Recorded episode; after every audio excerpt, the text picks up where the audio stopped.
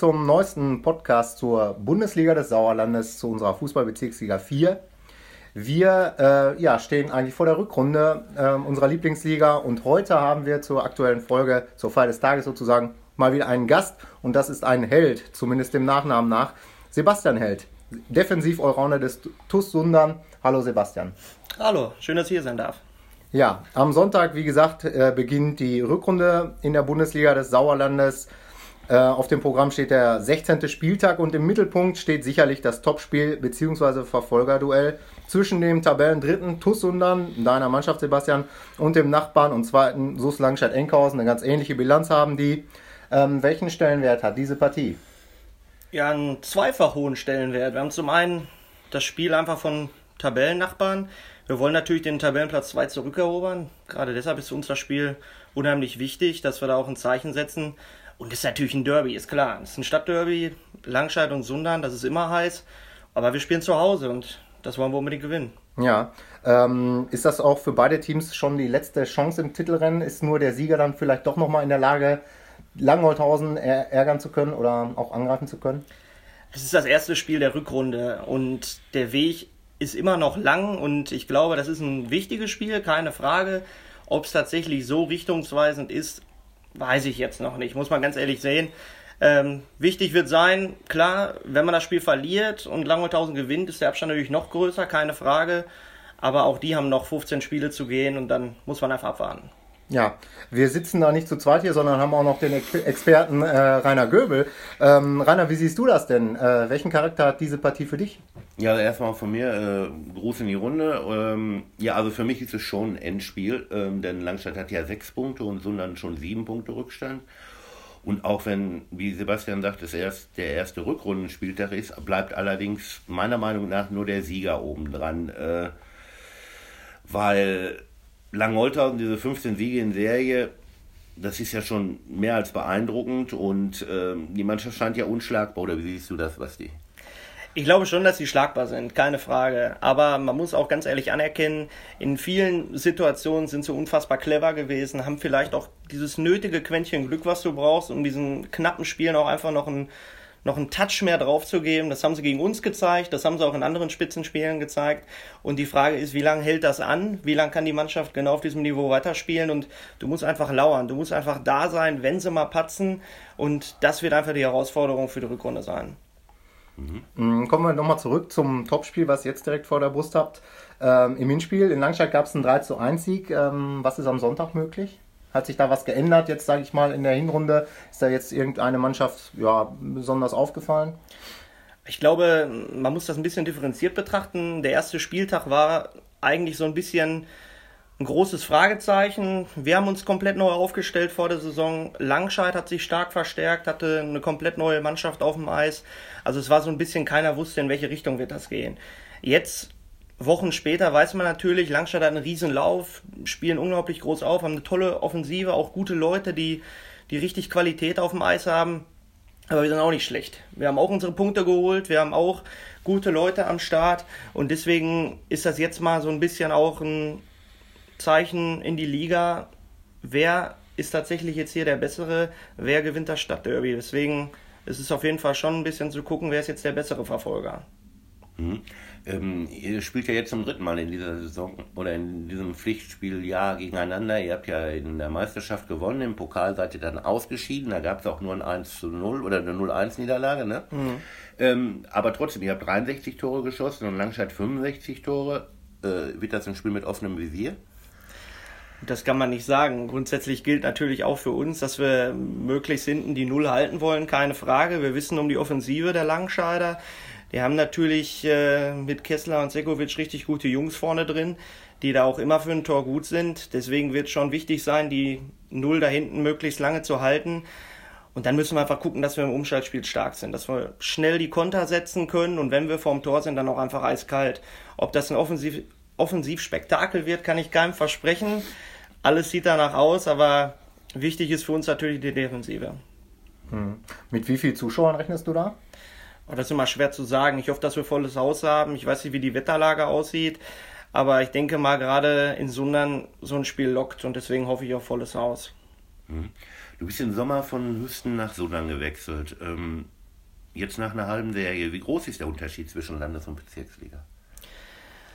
Ich glaube, in den Spitzenspielen reden wir tatsächlich auch von Landesliganiveau, keine Frage. Also ich glaube, alles, was da oben sich rumtummelt, ähm, schafft es auch in der Landesliga eine Rolle zu spielen und das Leistungsgefälle, glaube ich, ist der größte Unterschied. Also wenn man schaut, ähm, in der Landesliga hast du eigentlich gegen jede Mannschaft immer die Wahrscheinlichkeit auch, dass du das Spiel auch mal verlieren kannst, wenn es schlecht läuft. Hier ist es halt eher schon so, dass das Leistungsgefälle deutlich größer ist zwischen den Top 6, 7 Mannschaften und den unteren Drittel. Ich glaube, dass der größte Unterschied eigentlich auch ist. Ansonsten ist es natürlich ein bisschen das Tempo, ja, das vielleicht in der Landesliga auch diesen Touch höher ist und natürlich auch ein bisschen die Robustheit. Es wird, je höher man geht, auch immer ein Touch härter, ein Touch schneller und ich glaube, das sind die größten Unterschiede. Mhm. Aber eure Truppe jetzt, die wird auch in der Landesliga bestehen können. Auf jeden Fall, da bin ich mir hundertprozentig sicher. Mhm. Ähm, jetzt ist ja die Zeit, wo man entweder sagt, man geht oder man bleibt am Ende der Saison. Äh, bleibst du nun an? Da gehe ich von aus, klar. Okay. Okay, ja, dann äh, warten wir da quasi auf die Vollzugsmeldung. Ich weiß nicht, ob es da was unter den Tannenbaum gelegt wird, ein Geschenk äh, in Sachen Verlängerung. Ähm, kommen wir dann mal zu unserem äh, sehr beliebten äh, Tippspiel. Ähm, ich sage heute mal nur die Partien an. Ihr seid die beiden Experten, die jetzt quasi gegeneinander antreten. Und dann fangen wir natürlich mit eurem Topspiel an. Wie geht das denn aus? Sebastian, dein Tipp immer schwierig, das eigene Spiel zu tippen. Ich äh, tippe aber auf ein 3-1 für uns. Hm, bin ich bei dir? Ähm, ich tippe 3-2 für Sundern. Okay, dann kommen wir jetzt zu den anderen Partien. Da hätten wir bereits am Samstag um 17 Uhr SV Oberschledorn Grafschaft gegen Schmalenberg. Ja, Oberschledorn liegt dann drei Punkte noch über dem Strich, also auf dem viertletzten Platz. Äh, Schmalenberg als Aufsteiger sehr stark. Tja, ich würde sagen 1-1. Da tippe ich auf die Schmalenberger. Ich glaube, dass die einfach auch äh, jetzt ein bisschen wütend da noch sind und sich, glaube ich, ein bisschen was zurückholen wollen. Und deswegen glaube ich, dass sie da 4-1 gewinnen. Okay, nicht verraucht am Toten Sonntag, auch wenn jetzt eine kleine Pause war. So, dann spielen am Sonntag Meschede gegen Marsberg. Rainer, dein Tipp? Ja, mein Tipp, ja, Meschede. Äh, zehn Punkte Rückstand, also Tabellenletzter. Tja, was tippt man da? Ich glaube, das geht weiter mit der Negativserie. Ich tippe 2 für Marsberg. Mhm. Sebastian, dein Tipp? Ich glaube auch, dass die Marsberger das gewinnen werden. Ich glaube da auf einen knappen 2-1-Sieg für Marsberg. Okay, das nächste Duell, ja, könnte auf dem Papier auch eine relativ klare Sache sein. Das ist ähm, Ape Wormbach gegen Birkelbach. Ja, sicherlich, vom Papier her ja, aber ähm, Birkelbach ist drittletzter, braucht die Punkte, hat zwei Punkte Rückstand und für Ape ist die Saison ja eigentlich durch. Also von daher glaube ich, es gibt eine Überraschung 2-2. Ah, da tippe ich auf Ape, einfach aus dem Grund, weil die eine relativ reife Spielanlage haben, die Aper, und Birkelbach auch mit Problemen zu kämpfen hat. Deswegen tippe ich da auf einen glatten 3-0-Sieg für Ape. Okay. Ähm, apropos reife Spielanlage, Frei 0 äh, gegen Langholthausen. Ähm, geht da jetzt mal was oder geht so weiter, wie es in den 15 Spielen vorher war? Ja, Freinolen haben ja auch erst eine Heimniederlage, haben eine gute Offensive. Ähm, ja, die Mannschaft von Freddy Quebermann ist eigentlich nicht schlecht besetzt. Ähm, und zu Hause, ich glaube trotzdem, Langholthausen gewinnt 2-1. So, Sebastian, jetzt dein Tipp. ja, jetzt, jetzt kommt es drauf an. Also ich weiß, wie gut Freie Null verteidigen kann. Ich weiß, wie gut die auch spielen können. Das ist für mich eigentlich auch eine Mannschaft, die mit Platz 8 auch eigentlich da nicht hingehört. Ja, ich ja. glaube schon, weil die haben auch viele erfahrene Jungs, auch viele gute Spieler dabei. Es ist immer ein bisschen davon abhängig, wer tatsächlich auf dem Eis ist bei denen. Mhm man kann Langenholthausen in so einem Spiel unentschieden abbringen und optimistisch wie ich bin, tippe ich auf ein 1-1. Ja, wunderbar. Das ist doch mal eine kleine Ansage in äh, Richtung Balve. Und dann machen wir mal weiter. Ähm, dann geht es wieder in den ja, Tabellen Süden, wie man auch manchmal sagt. Herdring gegen Müschede. Ja, also für Müschede ist das sicherlich auch ein Endspiel. Ähm, die haben fünf Punkte Rückstand. Äh, und dürfen dieses Spiel auf keinen Fall verlieren. Herdring kann dagegen mit dem Sieg auf 18 Punkte kommen und wäre dann damit fast durch. Denn wenn man die drei letzten Teams nach der Hinrunde da die Punkte zugrunde legt, dann könnte man ja auch sagen, Birkelbach hat jetzt 8, hätte dann 16 am Ende, Mischede hätte, hat zurzeit 6, dann 12 und Meschede hat 1 und am Ende der Saison 2 und somit wäre Herdring mit 18 durch. Also äh, nur dort ist jetzt ein bisschen Unruhe. Marcel Kern, der Stürmer, will im Winter weg, will nach Hüsten wechseln. Dann hat der Verein bekannt gegeben, dass er ohne seine beiden Trainer, Stronowski und Arndt, für die kommende Saison plant. Somit glaube ich, hat Herdringen eine gute Chance, oder äh, hat Mischede eine gute Chance, dort zu punkten. Ich glaube, es gibt ein 2-2. Mhm.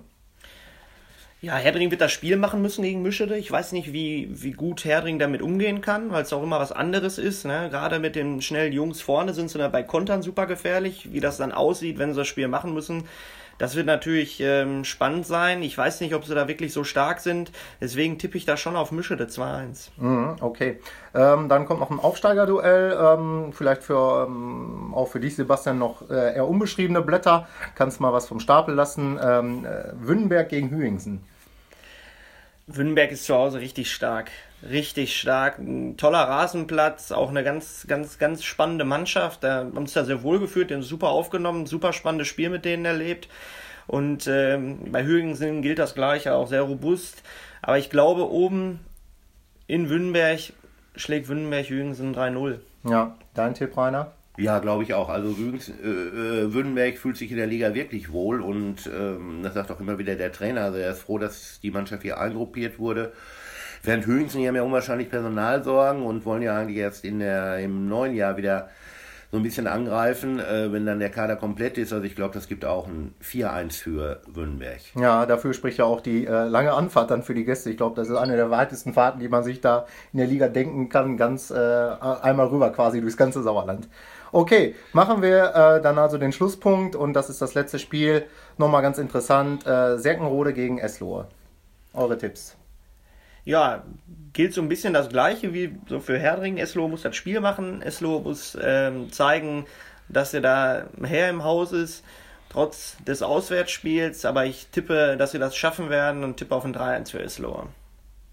Ja, der Vizemeister hängt zwar ein bisschen durch. Ähm tabellarisch gesehen, aber ich glaube auch, dass sie in Serkenrode, die nicht so eine starke Saison spielen wie in der vergangenen, äh, dass sie dort 2-1 gewinnen werden. Okay, dann haben wir, glaube ich, das äh, Programm für heute durch. Ähm, Sebastian, herzlichen Dank, dass du äh, heute zu uns gekommen bist und mitgemacht hast. War sehr interessant, dann auch mal wieder so ein bisschen die Innensicht äh, aus so einer Mannschaft zu erfahren. Äh, wir wünschen dir im Rahmen unserer Neutralität, zu der wir verpflichtet sind, natürlich alles Gute. Hoffen erstmal auf ein Spektakel am Sonntag im Derby ähm, in Sundern, ähm, also in Langscheid. Und dann äh, ja, wünschen wir euch alles Gute und sagen Danke fürs Zuhören und bis zum nächsten Mal. Dankeschön. Auch von mir Glück auf. Ciao.